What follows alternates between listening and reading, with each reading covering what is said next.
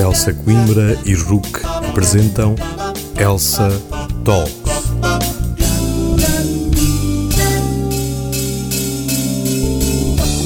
Olá, sejam muito bem-vindos a mais um episódio do podcast Elsa Talks, a série de conversas sobre direito realizada em parceria entre a RUC e a Elsa Coimbra. Hoje vamos falar de saúde mental.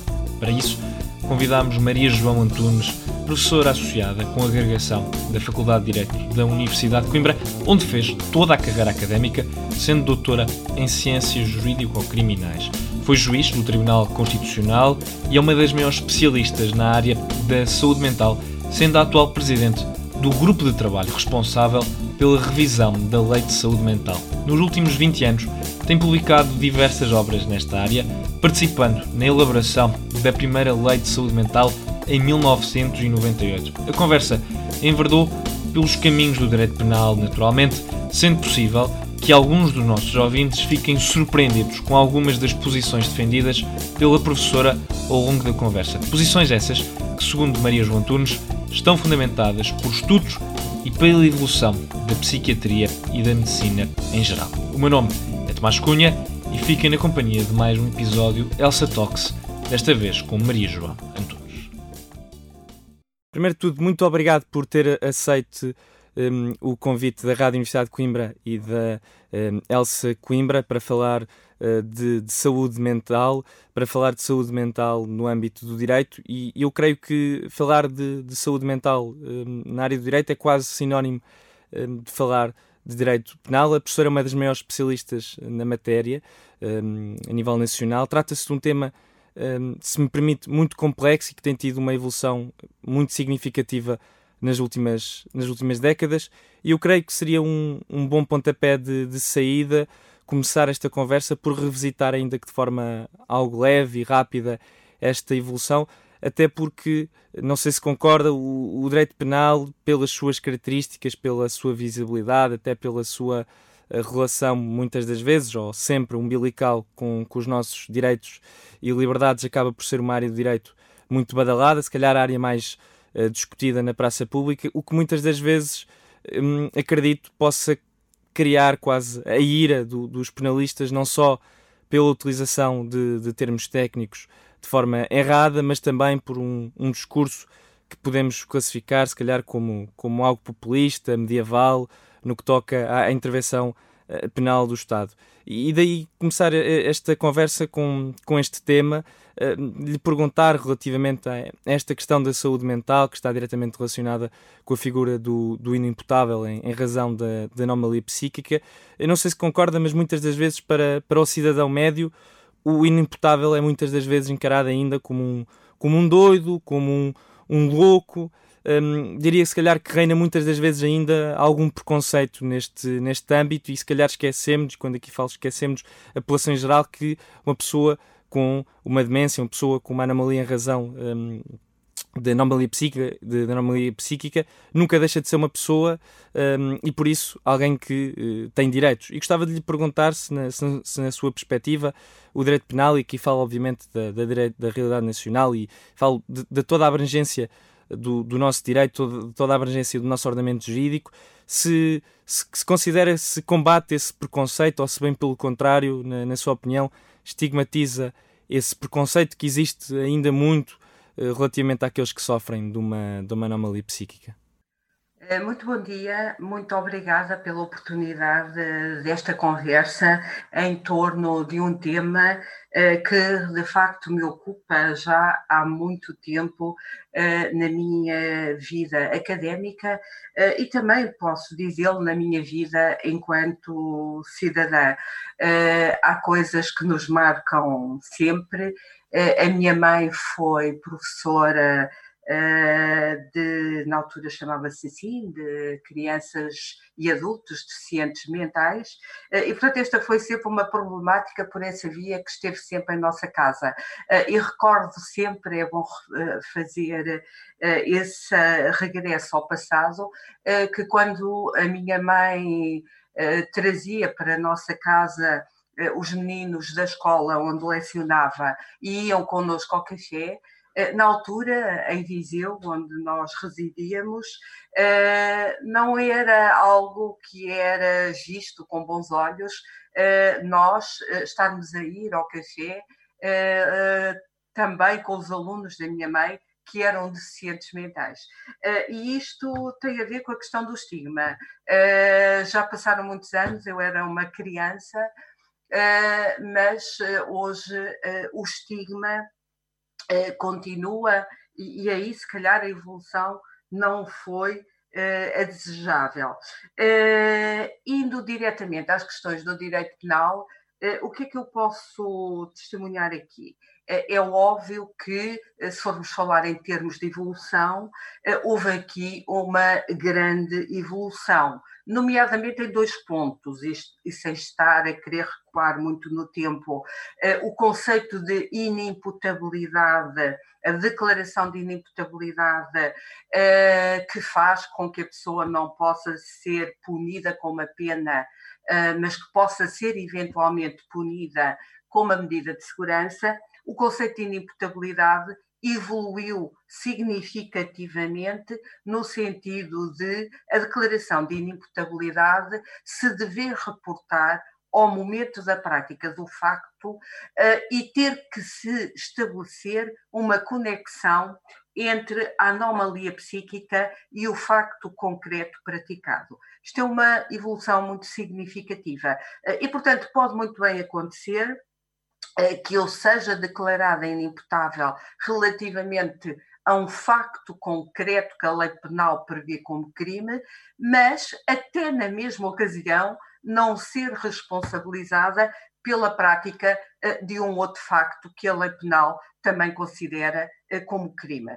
E, portanto, aquela coisa de no linguajar comum nós dizermos és um inimputável como sinónimo de doido, eh, é, do ponto de vista técnico, algo errado. As pessoas não são inimputáveis. E esse, tempo já passou, uh, portanto, a pessoa é considerada inimputável relativamente ao facto concreto que tenha praticado. E com isso chamo também a atenção para outro ponto muito significativo no nosso percurso histórico.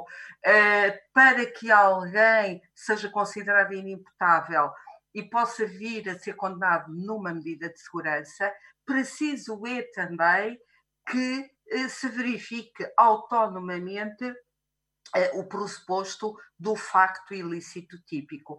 O que é que isso quer dizer, sem querer ser muito técnica? Isso quer dizer que não temos e as uh, indesejáveis medidas de segurança pré-delituais, ou seja, para privarmos da liberdade alguém que cometeu um crime em razão da sua anomalia psíquica, eh, é preciso que realmente ela tenha praticado um facto ilícito típico. Não a podemos privar da liberdade só porque tem uma anomalia psíquica eh, e é provável que, por força dessa anomalia psíquica, ela venha a, a praticar um crime. É claro que, dir-me-á, Uh, temos uh, a realidade do internamento compulsivo que está previsto na Lei de Saúde Mental de 1998 e que entrou em, vigor em janeiro de 1999. Mas há aqui uma diferença abissal, é que quando eu interno alguém, uh, e, e, aí estou a falar estritamente do internamento compulsivo ao abrigo da lei de saúde mental, ehm, esse internamento não tem natureza penal tem natureza administrativa e, portanto, a intervenção do tribunal é completamente diferente daquela que acontece quando eu estou no âmbito da justiça penal a aplicar eh, uma medida eh, privativa da liberdade. Outro ponto de evolução eh, muito grande tem a ver com o próprio conceito de perigosidade. Uh, o, o, conceito de perigosidade, a perigosidade, no fundo, é o pressuposto uh, para a aplicação uh, da medida de segurança. as penas têm como pressuposto a culpa, como estamos perante alguém incapaz de culpa, o pressuposto aqui da aplicação da medida privativa da liberdade é a perigosidade criminal do agente, e aí houve uma revolução enorme. Houve uma revolução enorme porque nos primeiros tempos, e o conceito de perigosidade chegou ao direito penal e as medidas de segurança chegaram ao direito penal eh, por influência clara eh, da escola positivista italiana, eh, a tal escola do nome que todos conhecemos como Lombroso, Ferri ou Garófalo, nomes menos conhecidos, mas também integrantes dessa escola, e chegou-nos eu diria de forma um pouco perigosa, porque valia aqui um princípio de atualidade do estado perigoso. Eh, e por isso, eh, uma das consequências é que a medida de segurança duraria enquanto durasse o estado de perigosidade criminal que lhe deu eh, origem. E aqui tem uma diferença fundamental entre aquilo que é uma medida de segurança fundada na perigosidade criminal e que pode levar a privações da liberdade, uh, diria que perpétuas, ao contrário da pena, que à partida tem uma duração uh, determinada. E a evolução que houve foi no sentido de, apesar do pressuposto da medida de segurança ser perigosidade criminal, traçarmos uh, limites máximos de duração eh, às medidas de segurança. E, portanto, hoje, se for ao Código Penal, eh, vai ver eh, que, vão ver que, nos termos do artigo 92 do Código Penal, todas as medidas de segurança têm um limite máximo de duração. Mas aí, se me permite, eu vou aproveitar esta oportunidade para dar voz a uma das minhas lutas, que já tem muitos anos, uh, e que, enfim, não tem obtido grandes ganhos um, através dessa luta, e, portanto, esta é a oportunidade de dar voz a mais uma das minhas preocupações nesta área. acontece que a Constituição da República Portuguesa também diz que não pode haver medidas de segurança de duração indeterminada, indefinida ou de natureza perpétua. Só que o artigo 30, número 2 da Constituição, vai permitir, permite que, se estivermos perante uma medida de segurança eh, fundada em perigosidade criminal decorrente de anomalia psíquica, e se o crime for de alguma gravidade, vai poder haver prorrogações sucessivas da medida de segurança que, à partida, tem um limite máximo de duração. A Constituição, eu diria que, ainda segundo um modelo de paternalismo médico, no fundo, permite-se aqui que a medida de segurança seja prorrogada porque estamos perante alguém que tem uma anomalia psíquica e, portanto, no fundo, o internamento, a prorrogação é para o bem dessa pessoa, ainda é o modelo ultrapassado do paternalismo médico que justifica esta solução uh, da nossa Constituição, mas o que é facto é que, assim sendo ao nível da Constituição, também ao nível do Código Penal, nós acabamos por permitir que, relativamente a crimes graves, a medida de segurança possa ser sucessivamente prorrogada uh, e levar, uh, no fundo, a, a internamentos muito longos. É essa realidade que nós hoje temos. Uh, nós hoje temos, e é essa denúncia que eu faço aqui, internamentos de inimputáveis a cumprir medidas de segurança que têm dezenas de anos de duração. Há internamentos de 30, de 40 anos, uh, e uh, esse agora é o outro ponto um, que eu gostaria de salientar. Uh, enfim, para além de querer dizer aqui que sou contra a norma constitucional e a norma legal que permite as prorrogações sucessivas, eh, isto porque, reparem, eh, se eh, um condenado pela prática de um crime gravíssimo chegar ao último dia do cumprimento da sua pena e se considerar que ele ainda é perigoso e que vai voltar a cometer crimes, não é por isso que o deixamos de libertar. Chega ao fim do cumprimento da sua pena, ao último dia do cumprimento da sua pena, e é posto em liberdade. E a pergunta é: por que isso não sucede com alguém que tem uma anomalia psíquica eh, e que foi considerado eh, e é considerado ainda eh, criminalmente perigoso. Isto por um lado. Mas por outro lado, aquilo que eu verdadeiramente gostaria daqui de partilhar é o seguinte: é que se fizermos um juízo apurado, fino desta questão, vamos poder concluir que muitos destes internamentos que se prolongam no tempo são internamentos relativamente aos quais hum, falha o pressuposto da sua continuação, que é a subsistência da perigosidade criminal. Eu explico já. Uh, aquilo que sucede hoje em dia, muitas vezes, é que esses internamentos prolongam-se no tempo, porque estamos a falar de pessoas sem qualquer apoio familiar ou social, e em relação às quais, no fundo, se diz que continuam a ser criminalmente perigosas porque não têm o suporte social e familiar que lhes permita, depois, em liberdade, continuar a sua vida sem cometer crimes. Que aqui, no caso, é continuar a sua vida uh, tomando a medicação, fazendo a medicação, fazendo as terapias e a medicação que estão medicamente indicadas. E, portanto, no fundo, são muito, os internamentos prolongam-se não por razões estritas, não por razões médicas, eh, de um ponto de vista estritamente médico, não por isso, mas sim eh, por razões sociais.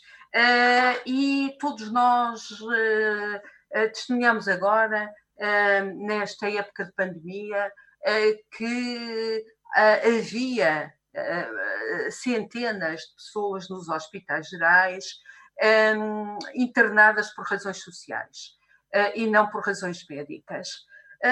Precisámos de camas para fazer face à pandemia.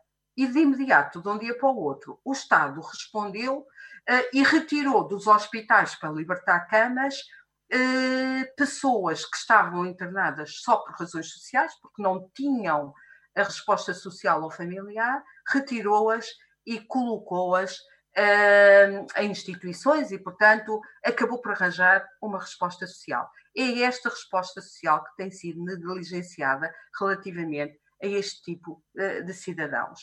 Uh, e, portanto, gostava de chamar aqui a atenção para isso até porque eu posso estar a alongar, mas eu eh, só queria chamar a atenção para mais um ponto. Eh, eh, hoje, os internamentos e, portanto, as medidas de segurança de internamento, aí também houve uma revolução e uma evolução. Essas medidas de segurança de internamento deviam ser cada vez mais curtas. Porquê? Porque hoje a intervenção médico-psiquiátrica é uma intervenção relativamente à qual nós falamos muitas vezes de uma revolução. Porquê? Porque realmente no século passado, nos anos 60 e 70, houve uma revolução psicofarmacológica que permite hoje lidar com os problemas de saúde mental de uma forma completamente distinta. Antigamente havia de intervenção era necessariamente o internamento. E o internamento necessariamente longo, um pensador brasileiro eh, dizia com muita verdade eh, que quando a pessoa entrava no hospício, entrava para não mais sair ou para logo mais voltar. Era isso que acontecia há uns anos atrás porque era essa a resposta da psiquiatria, não havia outra que não os internamentos. Hoje, depois dessa revolução psicofarmacológica, os fármacos permitem-nos intervir com menos privação da liberdade.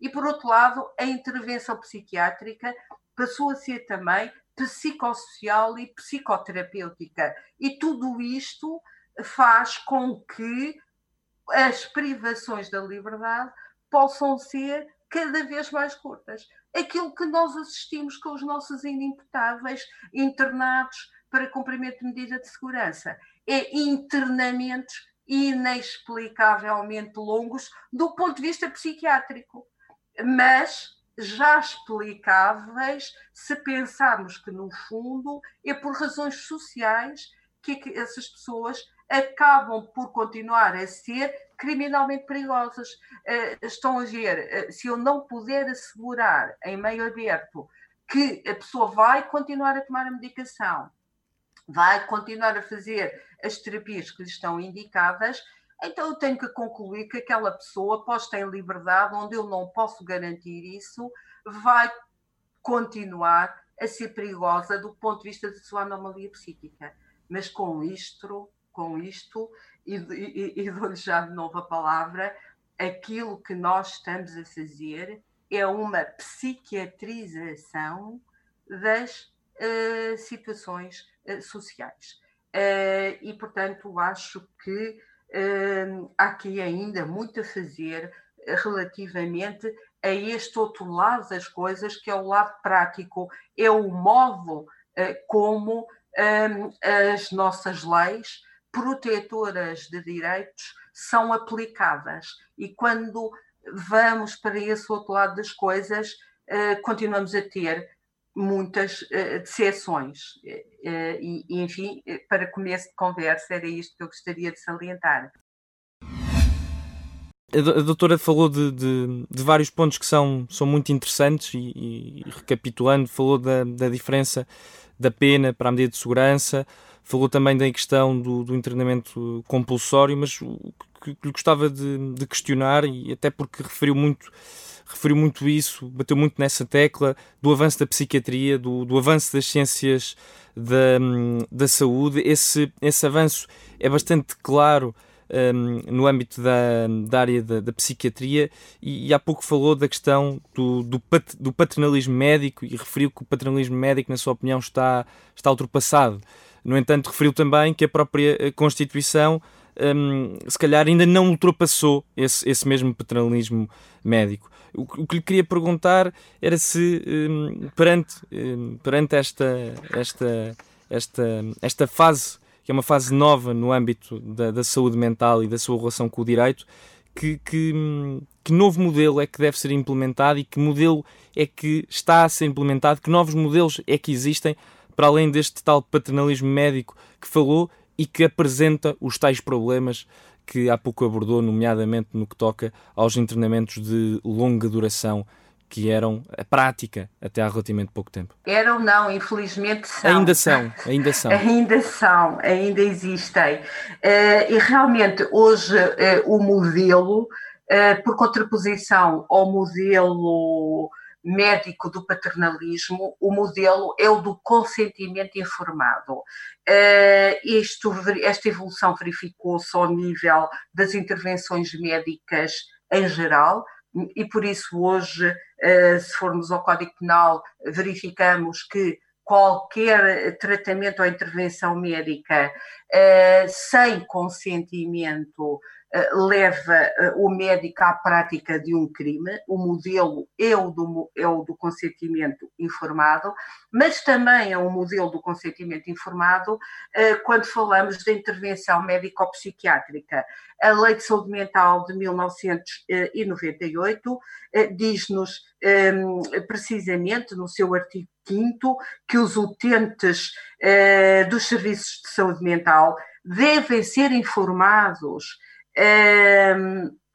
por forma adequada dos seus direitos, bem como, repare-se, do plano terapêutico proposto e seus efeitos previsíveis. É o tal consentimento informado. Uh, Diz-se também uh, que uh, deve decidir receber ou recusar as intervenções diagnósticas ou e terapêuticas propostas.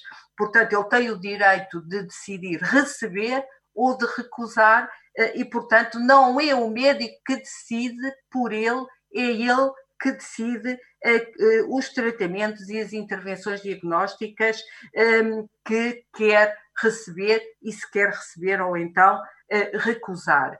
Ora bem, e isso verifica-se, portanto, também ao nível da intervenção médico-psiquiátrica. Há, no entanto, aqui uma ressalva a fazer.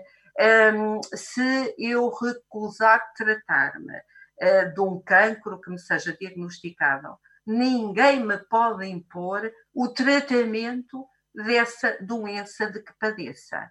Mas, se eu tiver uma anomalia psíquica grave uh, e por força dessa anomalia psíquica eu puser, e, e por força dessa anomalia psíquica grave, eu puser em perigo bens jurídicos uh, relevantes, seja bens jurídicos de terceiros, seja bens jurídicos uh, meus, então, nessa, nesse circunstancialismo, como se prevê na Lei de Saúde Mental, eu posso ser internada compulsivamente. Aí, há, desculpe, doutora, há uma ideia bicéfala de proteção do próprio e do terceiro.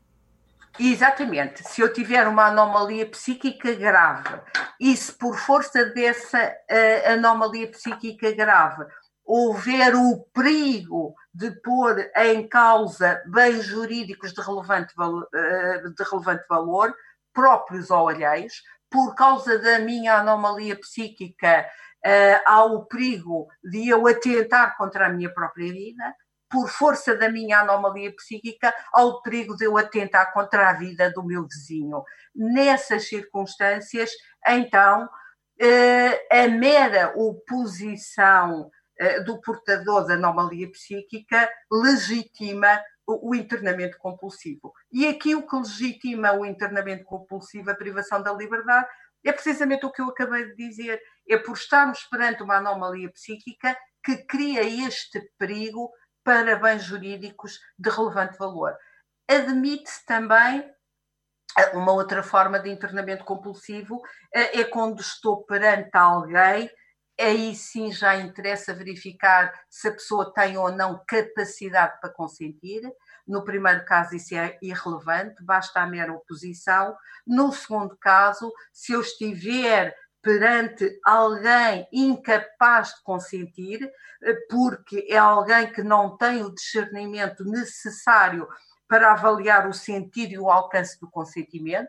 Estou perante alguém incapaz de consentir eh, e que recusa o tratamento, eh, então aí eu poderei internar compulsivamente se por força eh, da omissão do tratamento, ehm, eh, houver uma deterioração de forma acentuada do estado de saúde da pessoa. Portanto, a, a, perigosidade.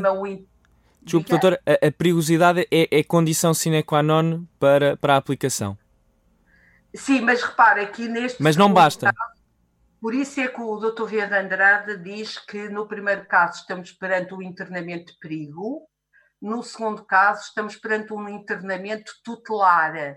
É alguém que ainda não é perigosa, mas até pode nem vir a ser perigosa, mas a recusa do tratamento, e estamos a falar de alguém que está incapaz de consentir, leva a uma deterioração acentuada do seu estado. E, portanto, aqui é um outro tipo de internamento, é um internamento eh, tutelar. Mas, portanto, tudo aquilo que eu falei até agora é exceção. A regra é a de também, em matéria de psiquiatria, haver uh, o modelo e ser seguido uh, o modelo uh, do consentimento informado e não o tal modelo médico paternalista que no fundo justifica eh, que eu mantenha alguém internado porque no fundo posso sempre dizer e ficar bem com a minha consciência de que o mantenho privado da liberdade para o bem dele, para o tratar. Eh, é isso, no fundo, creio eu, que está subjacente no tal artigo da Constituição, que eu espero que um dia venha a ser mudado, estas coisas também, também demoram a mudar. Mas repara, voltando ao ponto que me é muito caro de há pouco, eh, eu até posso viver com o artigo da Constituição e com o artigo do Código Penal que admite as prorrogações.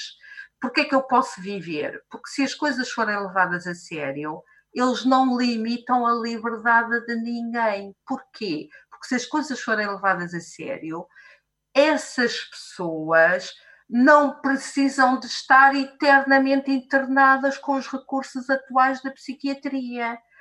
Preciso é que haja aqui um investimento ao nível da resposta social, porque esses indivíduos que estão internados há 40 anos, eu amanhã posso tirá-los do internamento psiquiátrico um, em estabelecimento de execução de medidas de segurança, se tiver uma resposta social adequada. E, portanto, o problema, eh, eh, deixe-me dizer-lhe, não é tanto uh, o de termos uma lei que permite prorrogações sucessivas, eu acho que o problema é termos um país que não dá respostas sociais a quem não tem apoio familiar e social. Esse é que é o problema. Ou, ou seja, em vez de, de, estar a pensar melhorar o direito penal e as ferramentas do direito penal, se calhar era preciso substituir as medidas que são restritivas, e é preciso dizer isso, são medidas que são restritivas de algo que é fundamental, que é a nossa liberdade, se calhar para algo diferente, para algo melhor, menos restritivo daquilo que, que, que nos é tão caro e que ainda este ano, em 2020, sentimos ainda mais, que é de facto as restrições à nossa liberdade. Exatamente, exatamente. E portanto, às vezes o problema não é de direito, está a ver? É, olha, em Santa Cruz do Bispo, onde há, também aproveito para chamar a atenção para isso, as medidas de segurança de internamento podem ser executadas em unidade de saúde mental prisional ou não prisional. Uh, em Santa Cruz do Bispo há uma aula na prisão que uh, acolhe inimputáveis por anomalia psíquica a cumprir a medida de segurança de internamento. E, portanto, estamos aqui perante a execução de uma medida de segurança eh, de internamento numa unidade prisional. É uma unidade de saúde mental a funcionar no, uh, um, em espaço prisional. Mas, se formos aqui em Coimbra, ao Hospital de Sobralcide, temos lá um pavilhão onde são executadas medidas de segurança e aí já estão a ser executadas numa unidade de saúde mental não prisional. Uh, e eu chamo a atenção para isto uh, também pelo seguinte, até para voltar a dizer que às vezes não importa alterar a lei, é preciso é cumprir a lei que já temos. Eh, o Código de Execução das Penas eh, e das Medidas Privativas da Liberdade, eh, que é de 2008, esse código previu estas duas possibilidades quanto à execução da medida de segurança de internamento. E repare como é diferente eu estar internada uh, na prisão, numa aula psiquiátrica, onde eu vejo as fardas azuis dos guardas, ou eu estar internada no Hospital de Sobralcide eh, numa unidade não prisional, onde eu vejo as batas brancas. A diferença é só esta, que é muita, que é muito grande. Eh, e, e portanto, o código eh, remeteu para um diploma que, que, que teria que ser feito a regulamentação dos internamentos em unidades não, não prisionais. Sabe quando é que saiu o diploma? Saiu em maio de 2019, dez anos depois, eh, é que saiu essa eh, regulamentação. Eh, e, portanto, às vezes a questão tem muito a ver com a não aplicação da lei que já temos e não tanto um, e não tanto por falta de lei. Porque uh, voltando ao tema da duração excessiva dos internamentos, é que o que está aqui em causa também é um outro lado das coisas, porque eu prolongo por falta de respostas sociais uh, os internamentos uh, destes cidadãos, eu deixo de ter vagas para executar outras medidas de segurança que, entretanto, foram decididas. E por isso é que em Portugal há uma situação atualmente lamentável. Há inimputáveis uh, internados, com aspas, muitas aspas, em prisões, porque não têm lugar no estabelecimento próprio, e há outros que o tribunal considerou inimputáveis perigosos, que aguardam em casa dias para uh, uh, ser executada a medida de segurança. Quando aqui a execução da medida de segurança tem muito a ver com a ideia de tratamento. Nós privamos da liberdade para tratar e ficamos à espera desse tratamento ou estamos num sítio que é a prisão, onde esse tratamento não pode ser dado. E, portanto, também há aqui este, aspecto, este outro aspecto negativo, é que um, a, a, continuação uh, desses cidadãos nesses espaços impede que sejam libertadas camas para entrarem outros que já lá deviam estar, não é?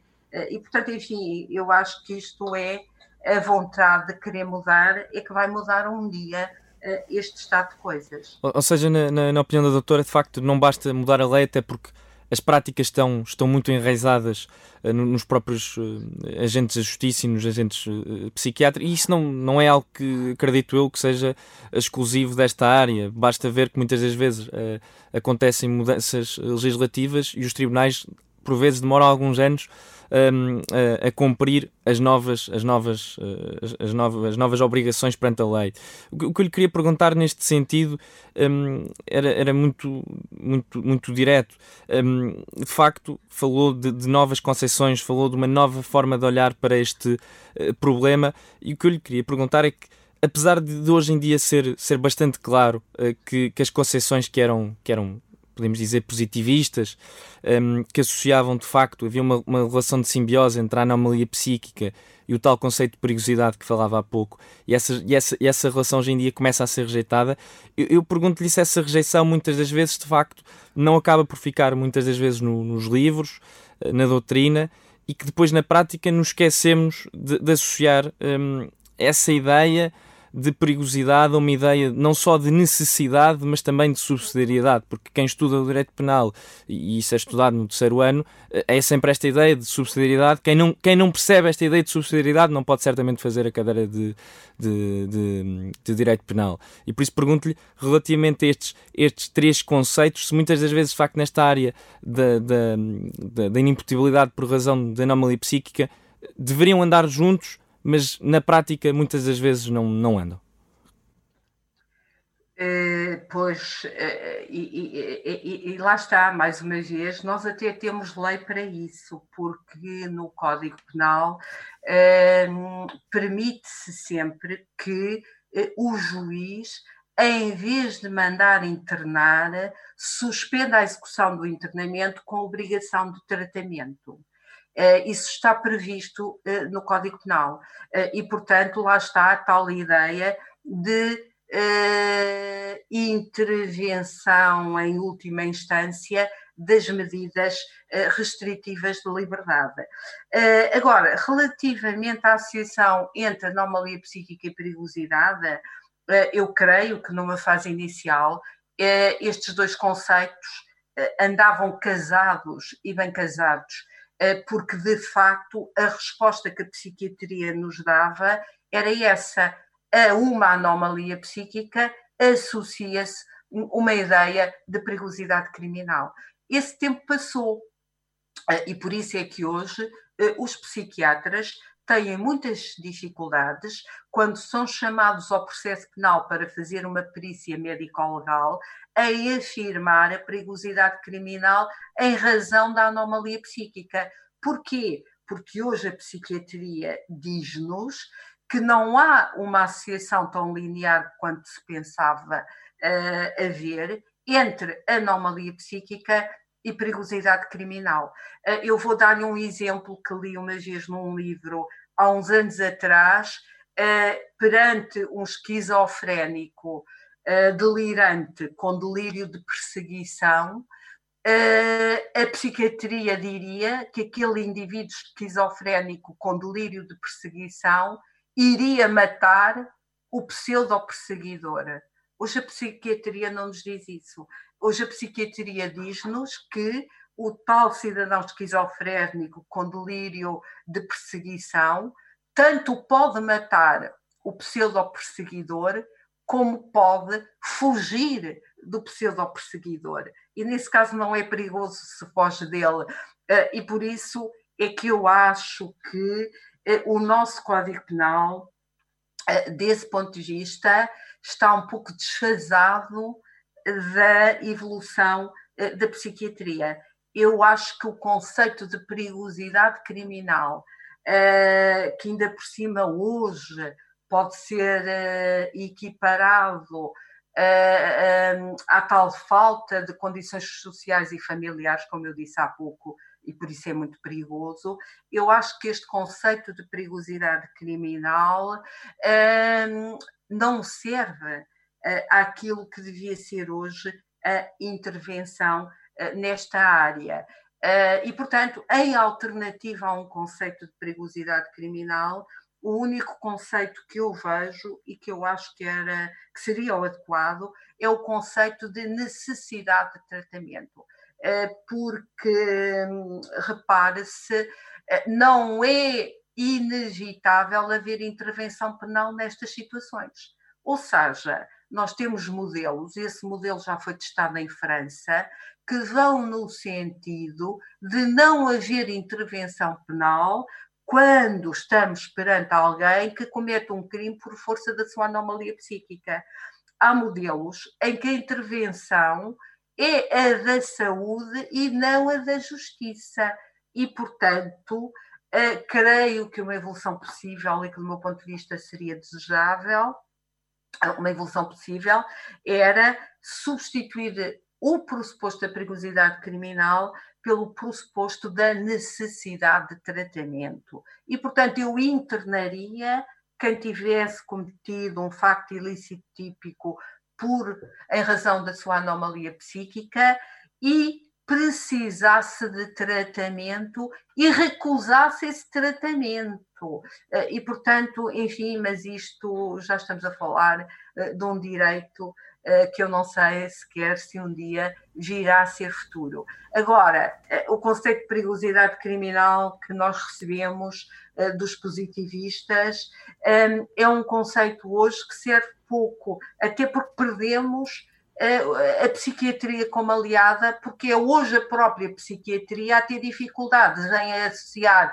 a uma anomalia psíquica a perigosidade criminal. Se calhar quem os ouve vai ficar espantado eh, se eu disser que há estudos que mostram que o fator anomalia psíquica tem um peso muito menor na prática dos crimes que são cometidos na nossa sociedade do que o fator sexo eh, masculino. A circunstância de alguém ser homem é um fator de risco muito maior para a prática de crimes do que o fator anomalia psíquica. Eh, e, portanto, hoje é o estado eh, em que estamos ou, ou o fator toxicodependência, o fator consumo de substâncias alcoólicas, esses fatores são muito maiores na prática do crime, têm um peso muito maior na prática do crime do que propriamente a existência eh, de uma anomalia psíquica. Por outro lado, também devemos promover é o tratamento da anomalia psíquica uh, e, em última instância, o internamento compulsivo, porque devemos ver sempre o internamento previsto na Lei de Saúde Mental uh, como algo preventivo. Antes de termos esta lei de 1998, nós tínhamos um vazio. A lei de 98 veio substituir uma lei de 1963, que desde 1976 por via da Constituição de 76, foi considerada inconstitucional. E, portanto, nós vivemos num vazio desde 76 a janeiro de 1999. Ou seja, neste período de tempo, nós precisávamos que alguém cometesse um crime para depois intervir por via da aplicação de uma medida de segurança. O que esta lei veio permitir, e tem esse grande mérito, é que uh, façamos uma intervenção antes do crime uh, ocorrer, porque, como ainda há pouco recordava do artigo da lei, dizia, há internamento compulsivo se houver uma anomalia psíquica que cria o perigo para um bem jurídico de relevante valor próprio ou alheio. E, portanto, estamos aqui um, no âmbito preventivo. E, portanto, estas coisas devem ser todas vistas de forma integrada, não é? Doutor, o tempo passa a correr. Eu gostava de colocar duas perguntas muito rápidas para, para fechar esta conversa. Eh, falou de facto de, de alguns dos problemas que são muito complexos e, e, que muitas das vezes, se calhar, eh, esbatem em algum preconceito. Voltamos sempre a esta questão do preconceito do perante do estigma perante a, a anomalia a, psíquica eh, e se calhar quem ouvir esta, esta conversa vai ficar surpreendido. Mas gostava também de lhe perguntar, não sei se concorda, se sabe também estes problemas que falou relativamente um, à severidade de algumas destas, destas ferramentas que estão ao dispor uh, do, do, aplicador da lei, se também não são resultado de uma sociedade ainda muito focada, por vezes, em ideias um, retributivas, de ideias de, de expiação. Uh, de, de, de, retribuição uh, que, que, hoje em dia são completamente rejeitadas no âmbito do direito penal por parte dos juristas, por parte dos autores, mas que, se calhar, lá está, para a sociedade, para o homem médio, se calhar não tanto. Eh, sim, exatamente. Embora aqui, em bom rigor, eh, nós nem, nem faz sentido falarmos em retribuição, porque a ideia de retribuição pressupõe a culpa. É culpa relativamente à pena. perante eh, pessoas que à partida não são culpadas, mas o problema que eu acho é que na sociedade portuguesa, se calhar ainda está arraigada a ideia, já esteve mais, mas ainda estará, de que ao considerarmos alguém inimputável, estamos a desresponsabilizá-lo indevidamente. E vê-se muitas vezes como uma vitória do advogado com uh, uh, o resultado da absolvição em razão da anomalia psíquica. Essa ideia já não está tão arraigada, mas durante muito tempo esteve, e portanto as pessoas viam uh, a declaração de inimputabilidade como uma estratégia para a não responsabilização um, eh, das pessoas. Porquê? Porque se entendia que as pessoas poderiam uh, estar privadas da liberdade eh, muito menos tempo, porque só estariam privadas da liberdade uh, o tempo que correspondesse à subsistência do estado de periculosidade criminal. Essa ideia é que eu acho que às vezes ainda está um pouco arraigada. Para, para terminar e para, para recapitular toda esta uh, conversa, o, o, Governo anunciou uh, já em 2020 um novo grupo de trabalho para rever a lei da, da saúde. A doutora não só vai participar nesse grupo de trabalho, como vai presidir esse grupo de trabalho que vai ser encarregue de reformar a lei da saúde mental de, de 98, que, como referiu, entrou em vigor em janeiro de 1999. Um, recapitulando a conversa em jeito de, de, de, resumo, na sua opinião, quais é que devem ser a, as linhas mestras desta, desta revisão? Obviamente, na sua perspectiva, uh, enquanto jurista, que não será necessariamente o resultado do, do grupo de trabalho, que como grupo de trabalho que é, será composto por uma equipa multidisciplinar e, por isso, por perspectivas uh, diferentes. Sim, eh, o grupo de trabalho já está em funcionamento, já tivemos variedíssimas reuniões eh, e eh, é um grupo de trabalho que conta com pessoas de várias áreas e conta, deixe-me registá-lo, com alguém que representa os familiares das pessoas com problemas de saúde mental, mental e temos também um representante dos utentes de saúde mental. Eu, eu, vou, se calhar, remeter para aquilo que diz o próprio despacho que nomeou esta comissão. Esta, esta comissão tem um mandato genérico, que é de revisão um, da lei de, de, saúde mental, eh, mas há aqui um ponto muito específico que este grupo de trabalho uh, vai ter que ter em mente, que é uh, atualizar a legislação que temos em função da Convenção uh, sobre os Direitos das Pessoas com Deficiência. a Convenção de Nova Iorque, assim conhecida, uh, sobre os direitos das pessoas com deficiência, uh, tem muitas repercussões, ou pode ter muitas repercussões na lei vigente, e esse vai ser certamente um dos objetivos do grupo de trabalho, ou melhor, está a ser um dos objetivos do grupo de trabalho. Também atendendo ao modo como o grupo de trabalho Uh, já funcionou.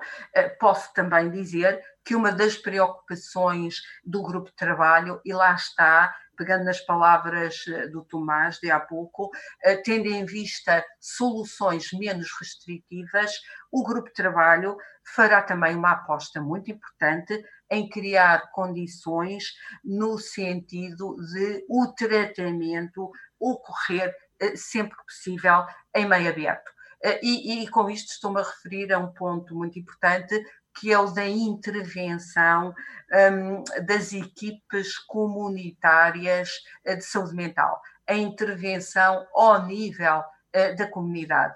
Uh, voltando ao meu tema de sempre, uh, se eu tiver a certeza que pondo em liberdade um inimputável internado num estabelecimento para execução de medida de segurança, e se eu tiver a certeza que libertando ele vai ter uma equipe multidisciplinar na comunidade que o vai acompanhar, eu estou certa que eh, os juízes deste país considerarão que este indivíduo já não é perigoso criminalmente e que poderá ser posto em liberdade, porque contará na porta de saída com essa equipe um, ehm, de saúde mental a trabalhar na comunidade.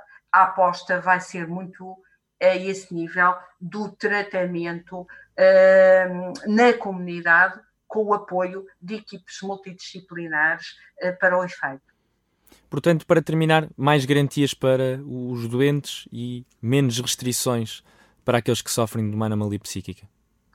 É, se nós hoje podemos, felizmente, ter essa possibilidade, por que manter as privações da liberdade? Claro. Não é? é, é isto, é isto é aquilo que nos deve. Eh, devemos nos congratular todos os dias por evoluirmos no sentido de reduzir as privações da liberdade.